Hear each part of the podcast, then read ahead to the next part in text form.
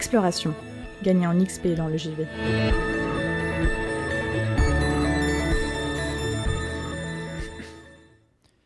Lors d'une discussion avec des amis qui ne jouent pas particulièrement aux jeux vidéo, j'ai été mis face à un comportement inattendu. Tandis que mes camarades m'interrogeaient sur mes habitudes vidéoludiques, car oui, pour changer, j'étais le protagoniste de la discussion, eh bien, on m'a posé la question si, dans mes amis avec lesquels il m'arrivait de jouer, il y avait des filles. Si la question m'a fait sourire au premier abord, j'ai finalement été bien obligé de l'avouer, dans mon groupe d'amis, il n'y a qu'une fille qui joue à des jeux avec nous. Bon, vous commencez à me connaître, tout gêné d'être face à mes propres contradictions, moi grand allié de la cause féminine, j'ai aussitôt nuancé mon propos. Car oui, dans les faits, le jeu vidéo est bel et bien pratiqué par plus d'hommes que de femmes. Alors, pas de beaucoup, hein. un seul et unique petit pourcentage à vrai dire. Cependant, selon les études annuelles publiées par le CEL, le syndicat des éditeurs de logiciels de loisirs, un organisme qui a pour but de promouvoir les intérêts des éditeurs de jeux vidéo, les femmes n'ont pas exactement des pratiques identiques à celles des hommes. Malheureusement, les enquêtes ne détaillent pas mot pour mot les informations qui pourraient m'aider dans mon argumentaire, et je préférerais éviter de sauter à des conclusions. Cela dit, dans le cadre de ma conversation, j'ai pu expliquer que l'on constate que les femmes jouent presque autant que les hommes, mais n'ont pas ce même attrait pour les jeux multijoueurs.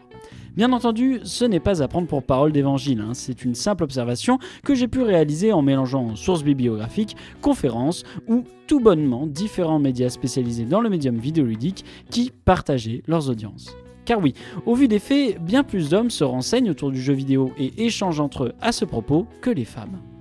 Alors, je ne vais pas particulièrement revenir encore une fois sur les raisons de ces disparités, mais plutôt vous dire ce qui m'a dérangé dans la suite de la conversation. Pour bien expliquer ce constat à mes amis, j'ai pris l'exemple de copains à moi qui sont en couple. L'homme joue souvent à des jeux compétitifs avec ses amis, tandis que la femme préfère jouer à des jeux seuls ou avec ses amis occasionnellement. Mes chers collègues, étonnés d'apprendre que notre ami en commun jouait à des jeux vidéo, m'ont dès lors demandé à quoi elle jouait. J'ai ainsi répondu de mémoire qu'elle avait mis la main sur Ori and the Blind Forest, mais surtout Animal Crossing New Horizons, un jeu de simulation de vie adorable où tous nos voisins sont des animaux anthropomorphes qui sont tous plus gentils les uns que les autres. Et c'est là où je n'ai pas compris ce qui s'est passé. L'un de mes camarades s'est exclamé Ah oui, non mais c'est pas un gros jeu quoi. Bon, alors là, c'est l'étonnement pour moi. Car si j'étais habitué à rencontrer des joueurs très réguliers qui estiment que certaines œuvres vidéoludiques auraient plus de valeur que d'autres, ce qui, en toute honnêteté, est une connerie aussi énorme que ce qu'a dit mon pote, je ne m'attendais pas du tout à ce qu'une personne n'ayant pas d'intérêt pour le jeu vidéo et qui ne joue quasiment pas me sorte une phrase pareille. Une telle ânerie, ça s'apparente à de l'élitisme. Mais le truc, c'est que pour être élitiste, il faudrait déjà se dire qu'on a une forte connaissance dans le domaine. Donc, vous l'aurez compris, après que mes oreilles ont sifflé, j'ai gentiment expliqué à mon ami que ce n'est pas parce qu'on joue à Animal Crossing ou Candy Crush, et pas à des jeux de guerre comme Call of Duty, que l'on n'en est pas moins un joueur ou une joueuse. Je trouve même que cela peut s'apparenter à dire à un fan de films d'animation qu'il ne saisit rien au cinéma. C'est tout simplement de l'élitisme mal placé, un comportement égoïste qui vise à mettre en avant notre identité et nos goûts comme étant supérieurs. Je sais que c'est un peu amusant pour moi de déclarer ça, hein, puisqu'à la vue de ma pratique du jeu vidéo, de mes connaissances sur l'industrie et de ma démarche au travers Exploration qui a pour but de présenter les différents aspects du médium au plus grand nombre, il m'arrive de pouvoir me survendre. Notamment dans cet extrait de Gros Stick où nous abordions justement la question de l'élitisme. Euh, si tu veux progresser, ben, tu es obligé de jouer avec des joueurs qui, qui au début vont te mettre 6-0, 6-0. Mais c'est parce que tu vas te tu vas t'entraîner, tu vas aller taper sur le mur. Hein. Tu, vas, tu vas te faire des heures de mur avant de. de euh, Voilà. ben, il faut s'entraîner. Ça vaut pareil pour les jeux de combat d'ailleurs. Oui, oui, c'est Le, nombre d'amis que j'ai mis euh, des, des gros KO jusqu'au jour où ils arrivent à me prendre un round, c'est euh, c'est exceptionnel. hein.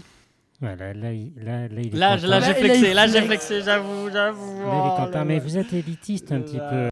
Eh ben oui, hein, je ne suis pas parfait. Et ça, je le sais très bien. On me l'a dit et redit, c'est même une petite blague au sein de la radio, d'autant que notre cher Joris en a fait une parodie lors du dernier marathon, souvenez-vous.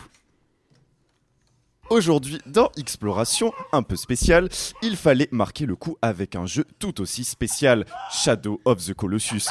Un jeu ayant marqué l'histoire du jeu vidéo, passé au tamis meringué, Raphaël fait de très bonnes meringues, de votre fidèle expert en expertise vidéoludique dans la seule émission sérieuse de jeux vidéo de la radio. Oui, oui, la seule. Shadow of the Colossus est ce monument du jeu vidéo adoubé par les joueurs et les joueuses ayant le plus de goût et étant évidemment les plus sexy. Un jeu dont j'avais formidablement fait l'analyse dans une précédente chronique relative au romantisme dans les jeux vidéo, chronique numéro 26, disponible sur SoundCloud, Spotify, dans la playlist Exploration, la vraie seule émission de jeux vidéo de Radio Campus Bordeaux. Une chronique d'orfèvre à retrouver en direct tous les mercredis entre 17h et 18h. Un jeu plébiscité également par euh, un jeu que j'ai moi-même évoqué dans Exploration, dont vous pouvez écouter la juteuse analyse dans une chronique numéro 26 disponible sur SoundCloud et Spotify. Maintenant qu'on le se le dise bien, je n'ai absolument pas le toupet nécessaire pour vous dire comment vous devez jouer à des jeux vidéo, à quel jeu vous devez jouer ou encore comment vous devez vous informer autour. Je ne suis pas là pour vous faire la leçon, je ne suis pas une référence, je ne suis qu'un jeune homme blanc vous parlant de sa passion pour une forme d'expression encore peu accessible à mon plus grand désarroi. Mais si je devais réellement vous apprendre quelque chose, c'est que chacun peut jouer à ce qu'il veut et l'expérimenter comme il veut. Ce qui compte, c'est d'être honnête avec soi-même, de rester humble et de ne se survendre, survendre votre vécu, votre identité ou vos goûts. Comprendre que chacun a sa subjectivité et que si leurs préférences ne sont pas les vôtres, faire de votre mieux pour les comprendre.